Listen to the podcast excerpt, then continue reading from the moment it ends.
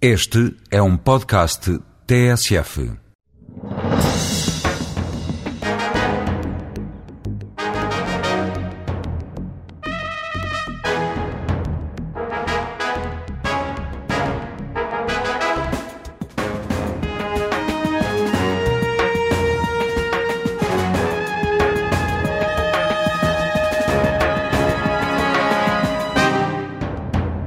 Dr. Pedro Silva Pereira é o convidado desta semana do programa Palavra de Honra, da TSF e do Diário de Notícias. Uh, bom dia, Sr. Ministro. Muito bom dia. Uh, numa semana em que o Primeiro-Ministro teve de fazer uma remodelação no Governo uh, para lançar uma candidatura à Câmara Municipal de Lisboa, isto mesmo em cima da presença portuguesa da União Europeia. Não havia alternativas aqui ao Ministro António Costa? Sem dúvida que António Costa é a melhor aposta para a Câmara de Lisboa. Uh, e penso que o Partido Socialista dá, nesta ocasião, uh, um sinal do seu sentido das responsabilidades. O problema de Lisboa não é um problema qualquer, uh, pela sua gravidade, mas também pela sua importância para o país. A ideia de que a Câmara Municipal de Lisboa é uma questão menor uh, ou de que o desenvolvimento do país se faz uh, dispensando Lisboa, ou de que qualquer um serve para a Câmara Municipal de Lisboa, é uma ideia completamente errada. Pelo contrário, uh, hoje o sucesso dos países depende muito do sucesso das suas cidades e em particular se falamos da capital, uh, compreende-se bem que o país não pode andar para a frente com a capital a andar para trás. E, portanto, a ideia de fazer uma aposta forte é também uma ideia de reconhecer que Portugal precisa de Lisboa para que possa uh, progredir. E essa aposta, aposta forte justifica-se plenamente e está muito em sintonia com o projeto que o Partido Socialista tem uh, também para o governo do país. Não é?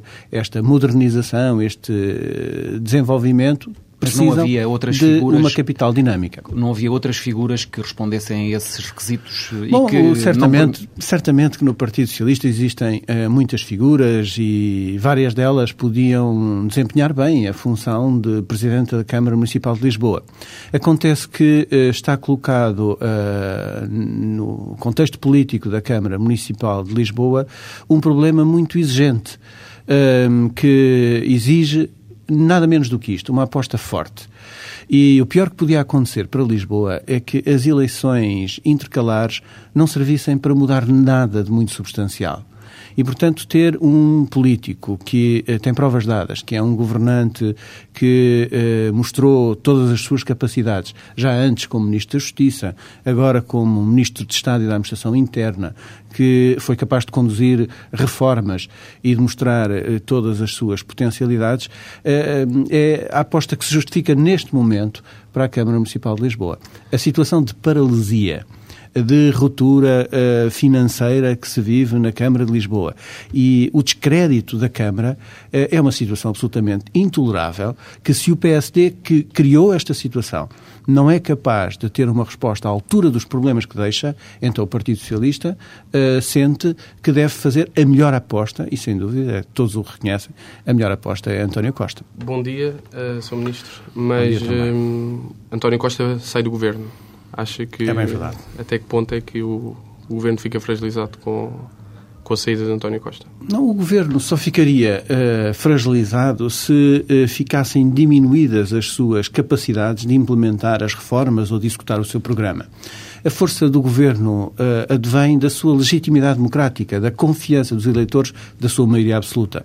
Advém do seu rumo, da sua estratégia e advém da sua liderança. Mas acha que ficou a ganhar ou a perder com a troca António Costa-Rui Pereira? O que eu acho é que o projeto do governo e do Partido Socialista para a modernização do país fica a ganhar com uma solução para os problemas da Câmara Municipal de Lisboa, para os problemas de Lisboa, para os problemas da capital. E os problemas Repare que quando houve uma mudança anteriormente uh, no governo, designadamente da pasta das finanças, quando saiu o professor Campos e Cunha para entrar o, o, atual Ministro das Finanças, Teixeira dos Santos, também houve algumas vozes que disseram ah, o que é que vai ser agora da determinação do Governo no combate do déficit orçamental.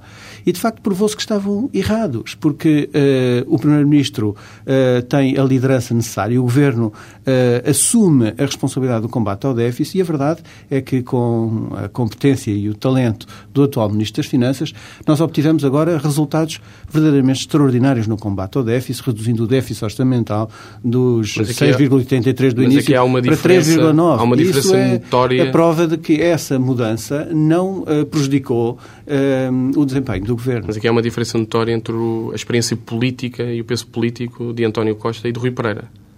Mas o que se passa é que uh, exatamente esse peso político do Dr. António Costa é agora mais útil ao projeto de modernização do país na Câmara Municipal de Lisboa. Foi essa a avaliação do secretário-geral do Partido Socialista e foi essa a avaliação também do Dr. António Costa, que com grande desprendimento, e isso também é um valor na política, aceitou uh, este desafio, uh, um desafio de grande exigência, não apenas por causa do risco das eleições, mas também por causa da gravidade dos problemas que terá que enfrentar se tiver a confiança dos lisboetas para ser o Presidente da Câmara Municipal de Lisboa, como espero. Acabou por ser uma remodelação cirúrgica. Acha que uh, é a boa a solução ou esta hipótese de remodelação podia ter uh, tido outros contornos mais alargados? que o uh, Primeiro-Ministro é que tem, por definição, em qualquer governo, o pelouro das remodelações. A única coisa que posso uh, deduzir é que uh, o Primeiro-Ministro uh, confia no governo que tem e é por isso, e não por outra razão qualquer, que a alteração é uma alteração tão limitada. É a alteração que é necessária para fazer face a este ajustamento e a esta necessidade política. Mas deixe-me dizer-lhe, a propósito, que a circunstância de ser considerada uma aposta tão forte do Partido Socialista, o facto de o número dois do governo uh, se empenhar nesta luta pela Câmara Municipal de Lisboa, é também o sinal que ser número dois deste governo não é uh, qualquer coisa de negativo que se arraste uh, às costas ou que pese nos ombros. É uma mais-valia. Isso quer dizer também que uh, há a noção de que este governo está a fazer as reformas e a alcançar os resultados que permitem ao país olhar com um pouco mais de confiança o seu futuro e a perceber que os seus problemas estruturais estão finalmente a ser enfrentados. Que peso teve nessa decisão a opinião do, do Presidente da República, Cavaco Silva, que, se sabe temia uma remodelação profunda em vésperas da presidência da União Europeia?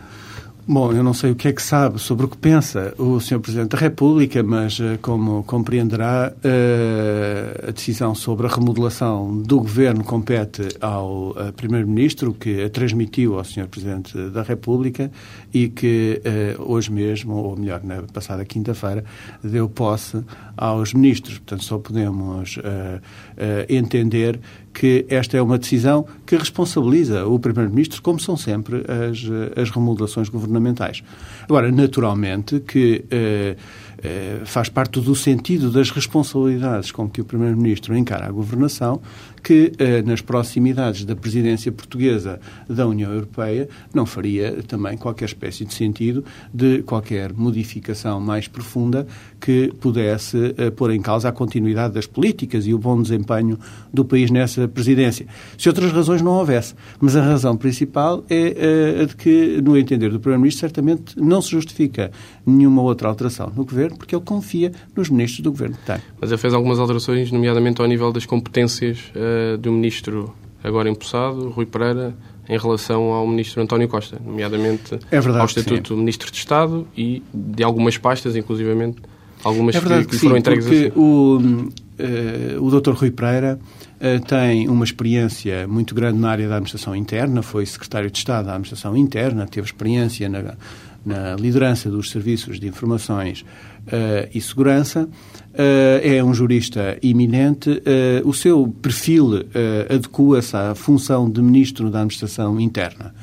Um, e dá, com certeza, ao Governo todas as garantias de uh, prossecução das políticas do programa do Governo e, concretamente, da reforma que está em curso na área das forças de segurança.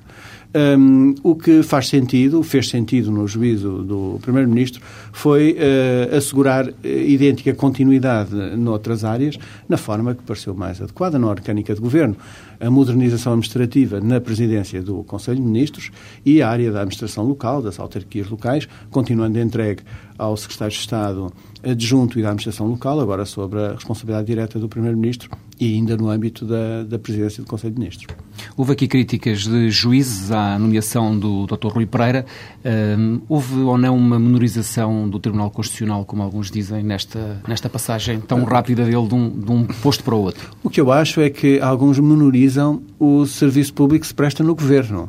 Uh, e não vejo nenhuma razão para isso. Uh, o que o Dr. Rui Pereira fez, e permita-me também sublinhar isso, que tenho visto menos uh, apontado, o que o Dr. Rui Pereira fez foi também dar provas de uma grande disponibilidade para o serviço público, porque ele tinha na frente um mandato com certeza de muito trabalho mas com a tranquilidade que, apesar de tudo, as funções no Tribunal Constitucional garantem, e um mandato por nove anos, e troca essa tranquilidade e essa segurança pelo desafio muito exigente de funções governativas, num contexto político, uh, como digo, muito exigente, e isso é alguma coisa que nós devemos valorizar. Porventura, poucas pessoas estariam dispostas a prestar eh, este serviço num momento destes. E o Dr. Rui Pereira esteve. Eu acho que esse é um gesto de grandeza que deve ser sublinhado e não o contrário.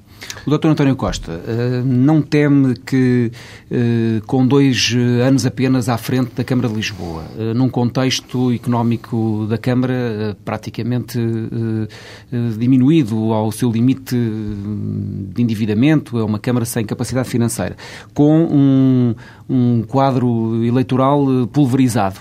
Não pensa que pode haver aqui a possibilidade de queimar um nome como António Costa? Uh, penso que não, pelo contrário, acho que o Dr. António Costa, exatamente porque uh, esse contexto político é muito complexo e difícil, é que está à altura do desafio. Um, agora, esse, esse contexto político é mais complexo do que precisava de ser por uh, falta de sentido das responsabilidades do PSD em Lisboa, devo dizer, e do, do Dr. Marcos Mendes, muito em particular. Porque o PSD, por mero cálculo uh, partidário, recusa a existência de eleições simultâneas para a Assembleia Municipal. E isso significa acrescentar um risco de uh, ingovernabilidade na Câmara à situação já existente. Um mínimo de respeito pelos problemas de Lisboa, pelas suas implicações para o país, pelos interesses dos lisboetas, devia levar o PSD a permitir também que os lisboetas se pronunciassem sobre a composição da Assembleia Municipal e a decidirem livremente sobre as condições também a esse nível da governabilidade da Câmara Municipal de Lisboa. Mas sendo, portanto, esse risco uh, de António Costa ficar ali numa situação muito complicada que possa ter consequências uh, no seu futuro político até? Uh, no seu futuro político não diria, porque o Dr. António Costa é um político muito hábil e talentoso, com grande capacidade e, uh, sem dúvida, que a responsabilidade de quem uh, na Assembleia Municipal se atrevesse a, a inviabilizar um projeto de reformas e de dinamização da cidade uh, validado democraticamente pelos eleitores também acarretaria certamente penalizações. Eu acho que está colocado o desafio a todos os responsáveis políticos de Lisboa de uh, contribuírem para a governabilidade. Infelizmente, o PSD não dá um bom sinal ao recusar as eleições para a Assembleia Municipal de Lisboa. Mas deixe-me uh, dizer-lhe também que o Dr. António Costa transporta para a Câmara Municipal uh, de Lisboa também a experiência governativa ao nível do enfrentar das dificuldades financeiras. Se alguma coisa o Governo pôde demonstrar é que, tendo uma situação financeira uh, conhecida e certamente muito difícil, a mais difícil de toda a Europa, com déficit orçamental de valor elevadíssimo, nem por isso deixou de, uh, por um lado, imprimir as reformas que são necessárias, ter um projeto para o país e, por outro lado, de uh, alcançar resultados. Mas resultados com uma maioria, com uma maioria absoluta, que é neste claro caso que é sim, é por, isso, por isso é que digo que é, de facto, o cúmulo da irresponsabilidade da parte do PSD não ter esse gesto, que era o mínimo que se podia exigir, de dar um sinal, de não obstaculizar, pelo menos, as melhores condições de governabilidade para a Câmara de Lisboa. E eu tenho ouvido o argumento, que me parece perfeitamente absurdo, de que ah, na Assembleia Municipal não há problema nenhum, há problemas é na Câmara. E há outros casos em que existe divergência da cor política da Assembleia Municipal e do Executivo Camarário. Mas quando existe divergência é porque os cidadãos eleitores assim o decidiram e não porque foram impedidos de decidir. O que o PSD está a fazer é impedir os cidadãos de Lisboa de se pronunciarem sobre a composição da sua Assembleia Municipal e sobre as condições de governabilidade que querem para a Câmara. E isso é que é muito lamentável. Nestas e, eleições... e, aliás, acrescenta-se à irresponsabilidade que o Dr. Marcos Mendes tem uh, uh, mostrado na forma como geriu todo esse processo. Ele é responsável por esta equipa da Câmara Municipal de Lisboa. Ele é responsável pela ruptura da coligação entre o PSD e o CDS na Câmara Municipal de Lisboa.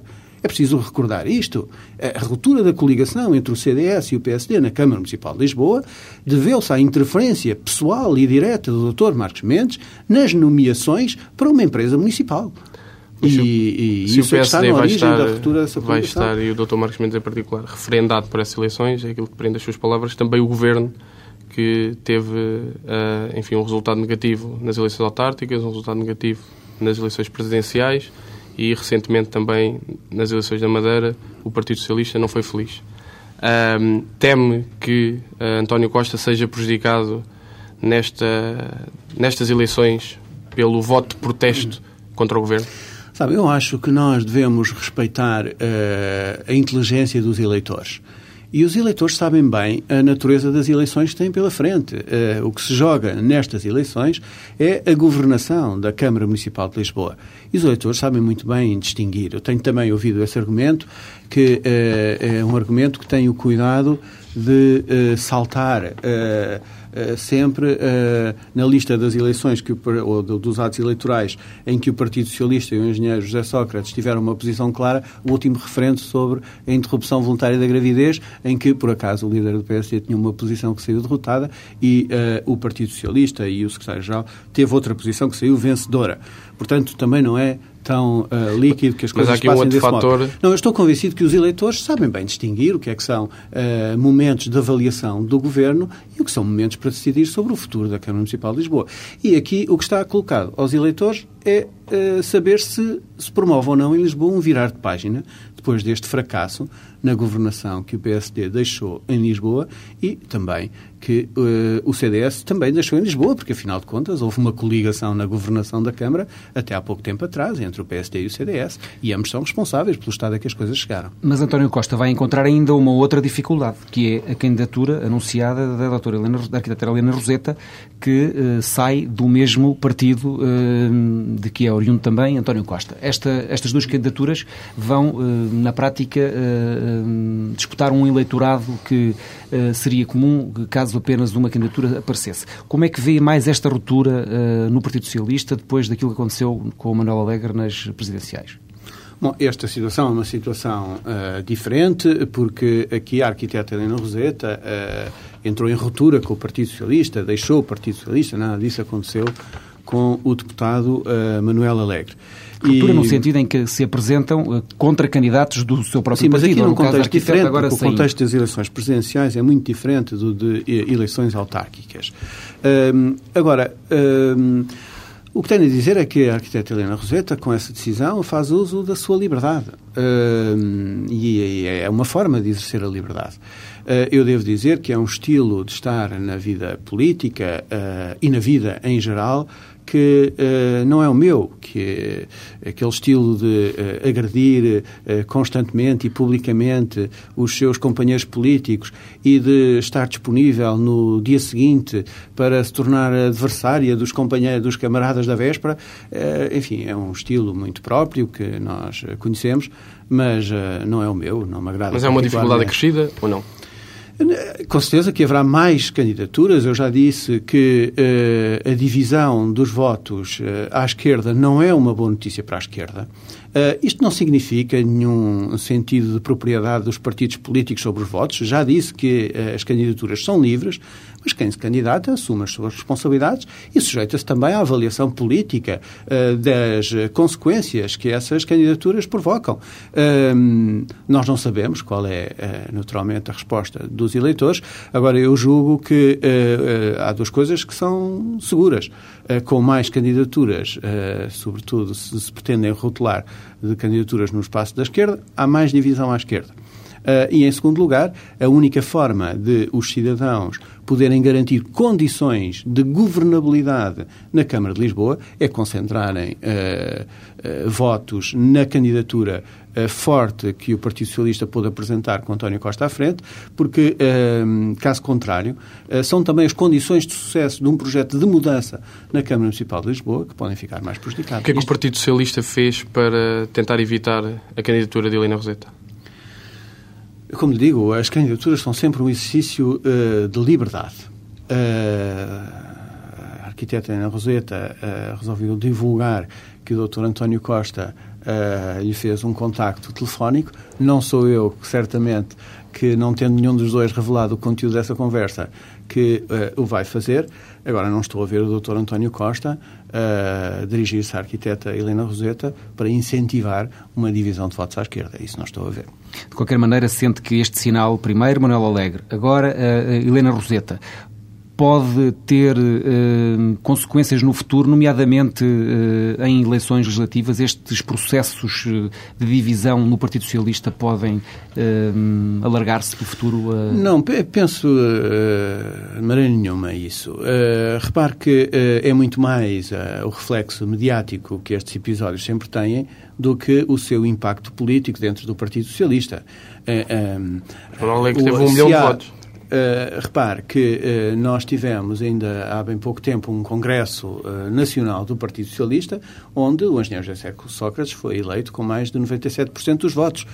E ainda há pouco a arquiteta Helena Roseta fez uh, a questão de recordar que teria sido excluída dos órgãos diretivos do Partido Socialista quando o que aconteceu é, foi que ela submeteu democraticamente a votos dentro do Partido Socialista e os militantes do Partido Socialista resolveram não a eleger. Muito bem, foi um há... processo puramente democrático. Portanto, isto dá bem a medida do peso que isto significa dentro do Partido Socialista. O Partido Socialista está muito unido e determinado em torno da sua liderança e em torno do seu projeto. E isso também é estar à altura das responsabilidades que neste momento histórico assumiu perante os Mas o que é facto é que não consegue, o Partido Socialista não consegue conter estes militantes uh, no seu uh, universo estratégico e, portanto, acaba por ver militantes seus, ou ex-militantes, no caso agora da arquiteta, a correr contra os seus candidatos e até a disputar uma franja eleitoral significativa. Acha Mas tem, alguma, tem pode... alguma sugestão? nós, naturalmente, que o Partido Socialista é um espaço de liberdade verdade, uh, o que é que se pode fazer? Uh, a verdade é que a arquiteta Helena Roseta entendeu romper com o Partido Socialista, na linha, aliás, de uma estratégia de confrontação com a liderança que não veio de agora e que toda a gente conhece, o país conhece.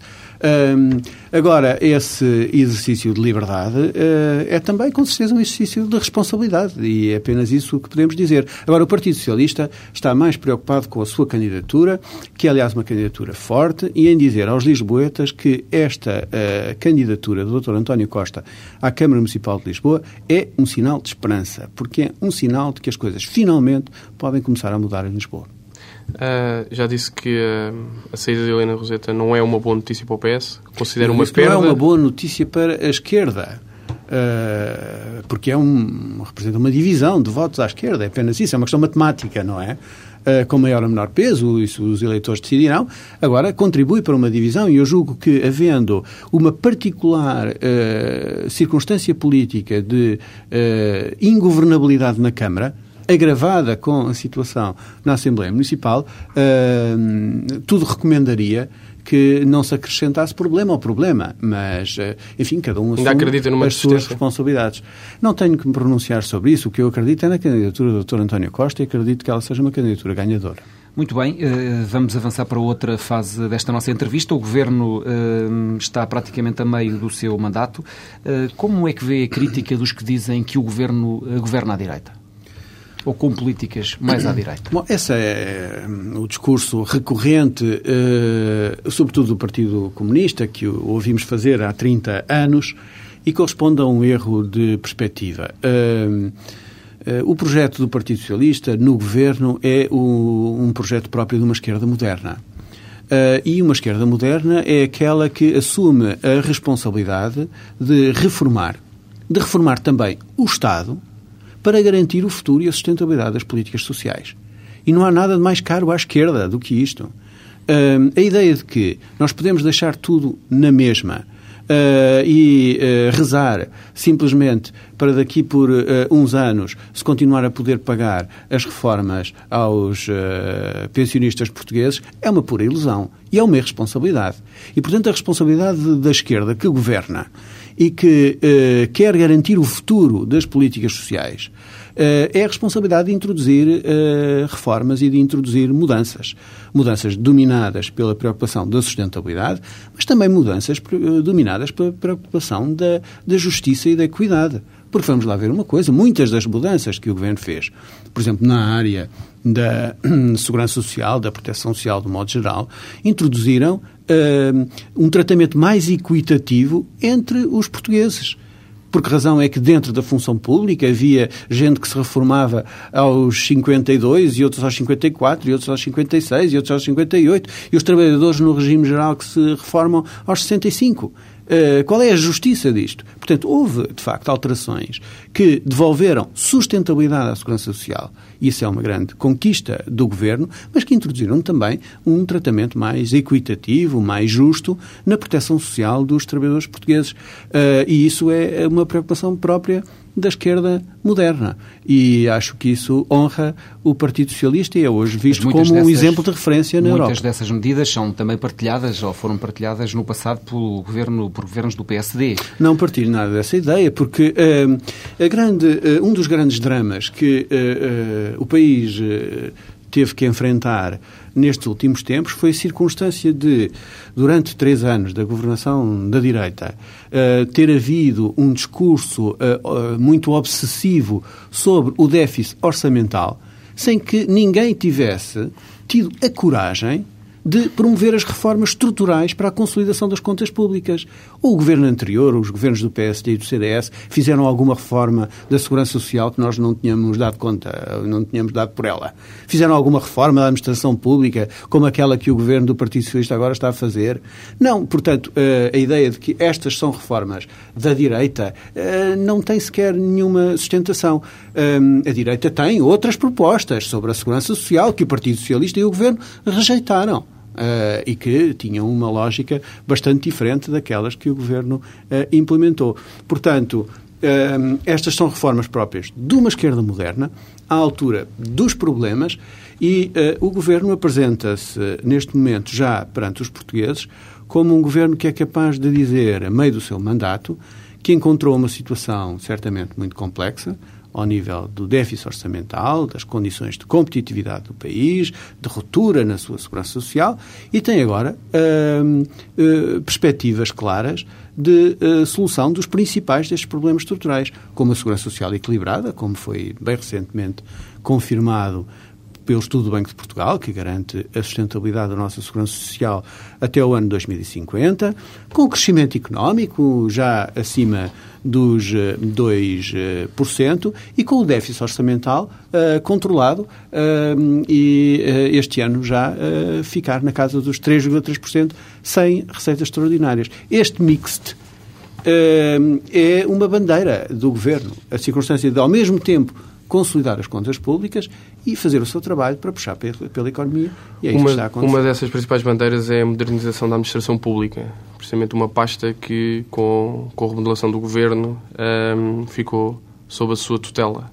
Uh, no entanto, uh, Pedro Pereira continua sem o estatuto de ministro de Estado.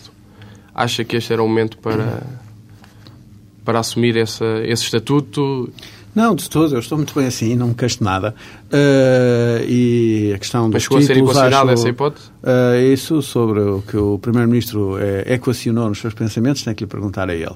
Eu posso apenas dizer que tenho todas as condições políticas para as tarefas que me estão confiadas uh, e também as da modernização administrativa. O projeto do Simplex é um dos projetos mais emblemáticos do Governo, que tem sido possível também porque todos os ministérios têm envolvido muito e uh, têm podido transmitir aos nossos agentes económicos, mas também aos cidadãos, o sinal de que a vitória contra a burocracia é uma luta uh, longa, mas que pode ter uh, resultados. E nós estamos a ter resultados nessa luta contra a burocracia. E para a Ministra da Administração Interna, chegou a ser a equacionar essa hipótese? O seu nome chegou a ser ventilado sobre, como. Uh, eu li várias, nisso? várias especulações nos jornais sobre essa matéria. Mas pensou o nisso? que é que o, o Sr. Primeiro-Ministro pensou ou deixou de pensar, uh, tenho que lhe perguntar a ele, embora eu uh, possa permitir-me duvidar que ele vá fazer muitas revelações sobre essa matéria. Das dificuldades uh, que o Governo tem encarado recentemente, o caso da Universidade Independente pareceu, pelo menos para a opinião pública, uma questão de difícil resolução. que impacto é que o caso Universidade Independente teve no Governo? Bom, no Governo, o que posso dizer é que não afetou minimamente a determinação do Governo em corresponder às tarefas que lhe estão confiadas. E aquilo que temos podido ver na apreciação que os portugueses falem, fazem do governo, à luz das sondagens, também indica uh, isso mesmo, tanto quanto podemos avaliar esta a distância. Um, eu acho que uh, o caso, o chamado caso Universidade Independente, no que se refere à questão uh, do envolvimento do Primeiro-Ministro, foi um caso falhado por quem procurou, uh, sem nenhuma espécie de fundamento, lançar uh, uma qualquer suspeita e acabou por não conseguir provar coisíssima nenhuma. Esta é a evidência que fica de algumas semanas de atenção mediática sobre Mas também matéria. fica um pouco a ideia de que o governo ficou ali durante um período preso da situação. Não sentiu isso? Não, repare que uh, a atenção mediática permanente e focada num tema necessariamente gera essa convicção nas pessoas, mas o Governo nunca deixou de uh, continuar a prosseguir as tarefas. Uh, agora, naturalmente que a, a comunicação social seleciona as suas prioridades na sua atenção e esse foi um tema que durante esse período foi muito referido. Agora, o balanço é houve quem procurasse sustentar uma tese, uma tese para afetar pessoalmente uh, o Primeiro-Ministro, uh, na sua credibilidade, e a verdade é que, tudo visto e ponderado, não conseguiram apresentar prova rigorosamente nenhuma e isso tornou-se evidente para os cidadãos. Se quer saber, eu acho que acompanharam esse caso com atenção, mas também com o distanciamento e relativizando e percebendo bem o que ali estava em causa. E é por isso que, depois de três semanas de atenção mediática, quando o Primeiro-Ministro, pela primeira vez, vem à televisão prestar uh, esclarecimentos, no dia seguinte as televisões estavam a transmitir sondagens a dizer que os portugueses achavam que os esclarecimentos tinham sido convincentes. E isto é o que fica E como história. amigo de José Sócrates, como é que acompanhou este caso? Eu, a única coisa que lamento uh, é que haja quem queira fazer política dessa forma. Uh, penso que isso não é bom porque os ataques pessoais não trazem nada de muito positivo nem dignificante para a vida política nacional. a democracia portuguesa passava bem sem isso. Já não é a primeira vez que isso acontece na democracia portuguesa, a história de campanhas pessoais, infelizmente, o atual Primeiro-Ministro já teve que as enfrentar mais do que uma vez, e, e todos sabemos uh, os aproveitamentos políticos uh, que se tentaram fazer, de onde é que eles vieram, mas uh, eu penso que isso se vira contra os, os próprios. Mas eu quem são esses isso... próprios? Bom, neste uh, caso particular? Bom, neste caso particular, agora, como uh, anteriormente, houve uma tentativa de aproveitamento político da parte do uh, PSD que não passou despercebido a ninguém. Quer dizer, ninguém. Eu penso que ninguém no país se esqueceu dos cartazes da campanha eleitoral das legislativas de 2005 que estavam pelo, pelo, país inteiro, com manipulação da imagem do uh, Primeiro-Ministro e lançando dúvidas e suspeições sobre uh, a sua vida. Uh, ninguém se esqueceu disso, certamente. E, portanto, nós sabemos bem quem é que tentou antes como agora, fazer aproveitamentos políticos nestas situações. Ora, o que eu acho é que... Mas a situação isso... aconteceu. O que é que aconteceu? O caso... Uh, houve, um, houve só um aproveitamento ou houve a criação de um caso? Bom, sobre uh, as autorias é diferente. de blogs e, e, e, sobre isso eu não pronuncio. O que acho é que nós devemos fazer uh, no mundo da política uma avaliação política dos agentes uh, políticos. E o PSD ainda não fez a sua autocrítica sobre aquela campanha lamentável de 2005 E agora reincidiu uh, num aproveitamento político totalmente deplorável da parte do Dr. Marcos Mendes dessa, dessa situação. Como um dos ministros mais próximos do Primeiro-Ministro, uh, julga que uh, o, o engenheiro José Sócrates tem este governo demasiado centralizado na sua, na sua dele própria pessoa? Não, o, pelo contrário, acho que o, o, ah, este governo tem uma preocupação, e o Primeiro-Ministro em particular, de assegurar a coordenação do governo. É uma responsabilidade do Primeiro-Ministro. Uh, que o faça bem e de modo competente, acho que é um ativo e não qualquer coisa de negativo para o governo. O governo funciona de forma coordenada, é verdade. Funciona de forma coesa, é verdade. Eu penso que isso uh, é um dos elementos que contribui para o bom desempenho, que, uh, tanto quanto posso avaliar, sendo com certeza suspeito para o fazer, julgo que o governo tem tido. Dos próximos, nos próximos dois anos, quais é que considera serem as metas essenciais para, para o que falta deste mandato? Bom, uh, com certeza que nós temos. Uh, sempre dissemos, uh, como objetivos fundamentais, inverter a situação económica que encontramos e pôr o país a crescer, a convergir com a Europa. e para o fazer, sabemos bem que isso implica reformas. Isso implica superar os bloqueios à nossa competitividade. Eh, e por isso o grande investimento que fazemos na, eh, nas qualificações, em todo o setor da educação, no ensino superior, na formação profissional, eh, porque é assim que o país pode competir melhor. E, portanto, se me pergunta, eu acho que nós temos que chegar ao fim desta legislatura com as contas públicas em ordem, Uh, e temos que uh, prosseguir o caminho que estamos a prosseguir no sentido do crescimento uh, económico e, e, para o fazer precisamos de reformas. Ora, é tudo isso que estamos a fazer ao mesmo tempo e eu acho que com resultados, resultados aliás que são cada vez mais evidentes e... Mas do lado dos cidadãos há às vezes a ideia de que muitas dessas reformas não estão a andar à velocidade que, que se esperava. Porque do alguns querem que elas percepção... andem mais depressa ou porque querem que andem mais devagar. Sabe que alguns desejariam... Mas qual é a percepção que, que tem que tem o Governo? Não, uh, a percepção que tenho é a seguinte, para falar com toda a franqueza, uh, que o Governo tenha feito, em pouco mais de um ano, a reforma estrutural da Segurança Social, com leis aprovadas no Parlamento, negociadas com, em concertação social, com diplomas regulamentares e que ela esteja já no terreno, isso é um ritmo que nenhum país da Europa conseguiu igualar. Que nós tenhamos, no, no âmbito da reforma da administração pública, revisto em dois anos as leis orgânicas de todos os ministérios, de, na base de uma avaliação, numa auditoria de todos os ministérios. Tínhamos aprovado leis orgânicas. Leis orgânicas de todos os organismos e serviços da administração, extinguindo mais de 180 estruturas da administração pública, reduzindo em 25% os cargos de dirigentes da administração pública. Uh, que isso tenha sido feito neste curto prazo de tempo, eu acho que só se pode considerar um ritmo que às vezes a mim próprio me surpreende. Mas não esperava fazer mais? Neste, não esperava chegar aqui já com mais coisas feitas? Uh, na, nestas áreas das reformas estruturais, com certeza que não. E há outras, uh, com certeza, que já uh, começaram a produzir resultados e, e também muito e, surpreendentes para quem acha que é sempre impossível mudar, como na área da justiça, com as pendências processuais finalmente a reduzirem-se de um ano para o outro, ou na área da energia, fazendo de Portugal um dos países que mais aposta nas energias eh, renováveis.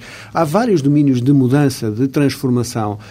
Por exemplo, na área do, da educação da, das escolas do primeiro ciclo do ensino básico, o que já mudou na Mas vida das nossas crianças neste curto espaço de tempo, eu acho que são mudanças muito significativas em terrenos muito decisivos para o nosso Mas, futuro. Uh, e que impacto é que a presença da União Europeia, que se avizinha, uh, pode ter na, na continuidade de, de todo esse trabalho, sabendo-se dos problemas que a presença da União Europeia teve para Cavaco Silva e António Guterres enquanto Primeiro-Ministros? Bom, nós uh, beneficiamos para esta presidência portuguesa também da experiência de Portugal nas, nas presidências anteriores. E certamente que o Governo tem tudo isso em consideração.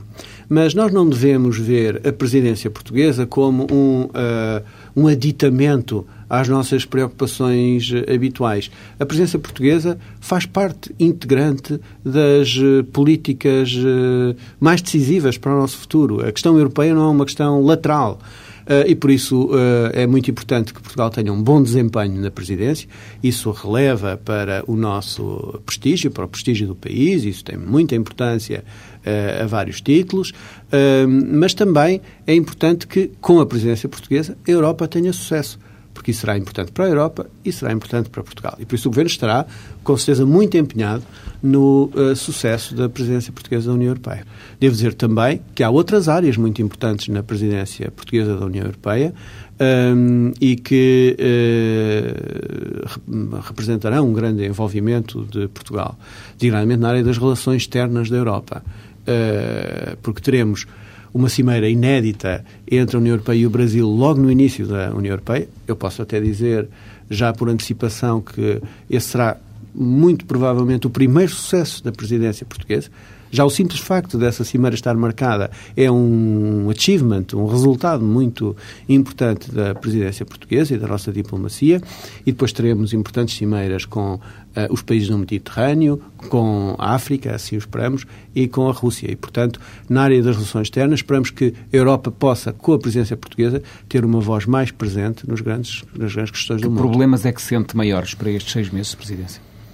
Os problemas maiores? Bom, uh, é fácil uh, perceber que o problema maior da Europa é o problema que a Europa não conseguiu resolver nos últimos anos e que é o problema do tratado institucional. Uh, esse, com certeza, que é um problema particularmente difícil.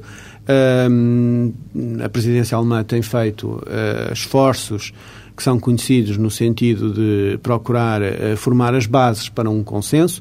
Vamos ver como é que corre agora o próximo Conselho Europeu uh, e o nosso empenho é, para já, ajudar a construir um consenso uh, que seja um consenso significativo que permita à Europa, efetivamente, avançar assim o esperamos na presidência portuguesa.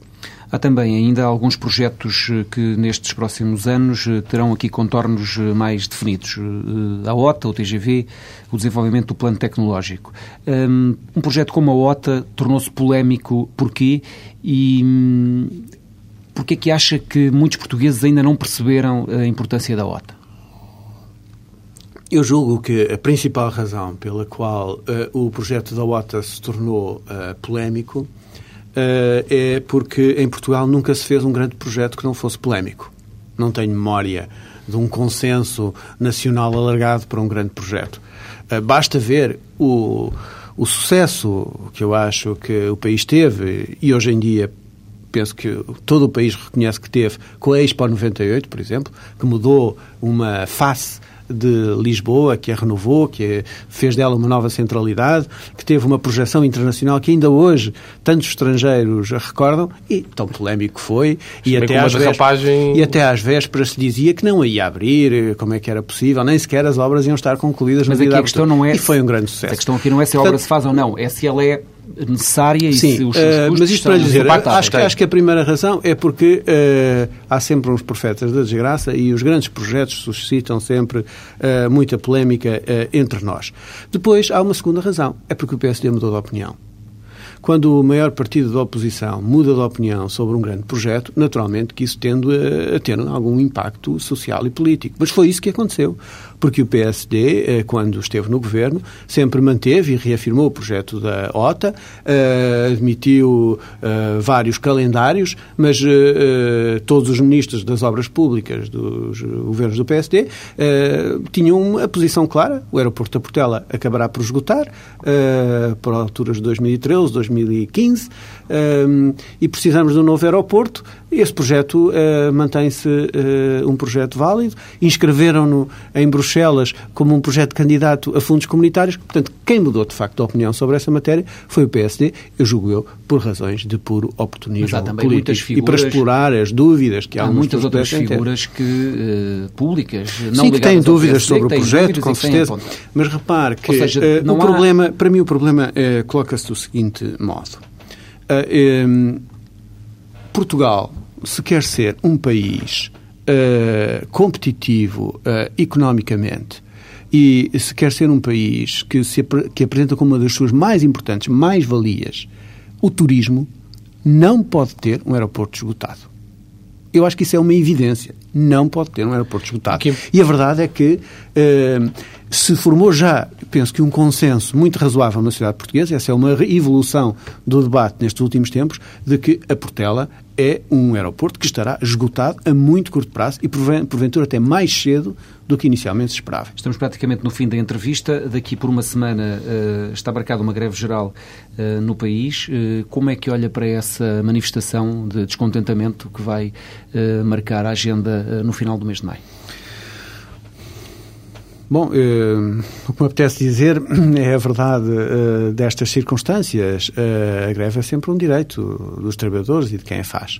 E também é o, um seu direito a definir os interesses que estão visados com a convocação da greve. Agora, o que posso dizer é que os portugueses não deram ao governo e ao Partido Socialista uma maioria absoluta para ceder a quem grita mais alto nas ruas. E, portanto, a determinação do Governo mantém-se para executar o seu programa de reformas. O pior que podia acontecer ao país era uh, andar para trás, era parar, era hesitar. Nós precisamos desta modernização uh, e a melhor prova de que precisamos é que ela já está a dar resultados. Uma economia que estava decadente, que estava a cair, que nós recebemos a crescer menos 0,1%, está agora a crescer mais 2,1%.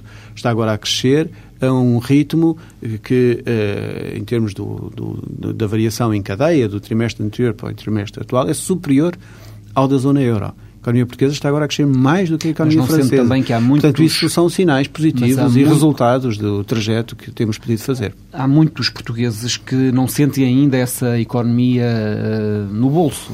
E alguns que votaram no Partido Socialista. Sim, com certeza que sim. Uh, estes processos de recuperação da economia uh, têm um efeito sobre a vida das eh, famílias uh, e das pessoas que é uh, um efeito uh, naturalmente diferido no tempo, mas também é verdade que as medidas que temos vindo a adotar, sobretudo na área social, têm representado uma ajuda real para muitos uh, portugueses, particularmente para os mais pobres. Uh, o Governo nunca se esqueceu disso e, por isso, na agenda social, medidas como o complemento solidário para os idosos ou o, o aumento do salário mínimo para uh, um valor da ordem dos 500 euros, uh, de acordo com o acordo obtido na, na concertação social, são os sinais de que uh, o Governo tem uma agenda social e preocupada também com aqueles que mais mas, precisam. Mas nem isso travou uma greve geral.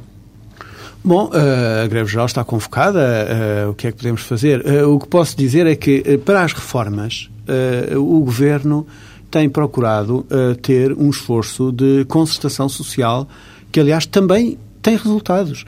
As principais reformas do Governo estão assentes em acordos de concertação social uns celebrados com todos os parceiros sociais, outros apenas com, uh, sem a CGDP, para, para ser mais exato, mas de uma forma geral, podendo alcançar a reforma da segurança social tem um acordo na concertação social, a reforma para, em matéria de formação profissional, a reforma da contratação coletiva. Uh, nós temos uh, cinco acordos obtidos na concertação social em apenas dois anos. Uh, agora, naturalmente que os sindicatos são livres de convocar as greves e quem quiser aderir a essas greves pode aderir. Agora, eu penso que cada vez mais portugueses percebem que isso não muda o rumo do governo, porque o Governo está democraticamente legitimado para eh, este processo de modernização e desenvolvimento do uh, país e uh, que uh, essas, hum, essas manifestações ou essas greves, que são com certeza legítimas e, e livres, não se podem confundir com aquela que é a vontade maioritária dos portugueses. A vontade maioritária que democraticamente foi expressa nas eleições e que confirma a legitimidade do governo para a política que tem vindo a prosseguir. Termina aqui mais uma edição do programa Palavra de Honra, da TSF e do Diário de Notícias. Voltamos para a semana com outro convidado. Bom dia.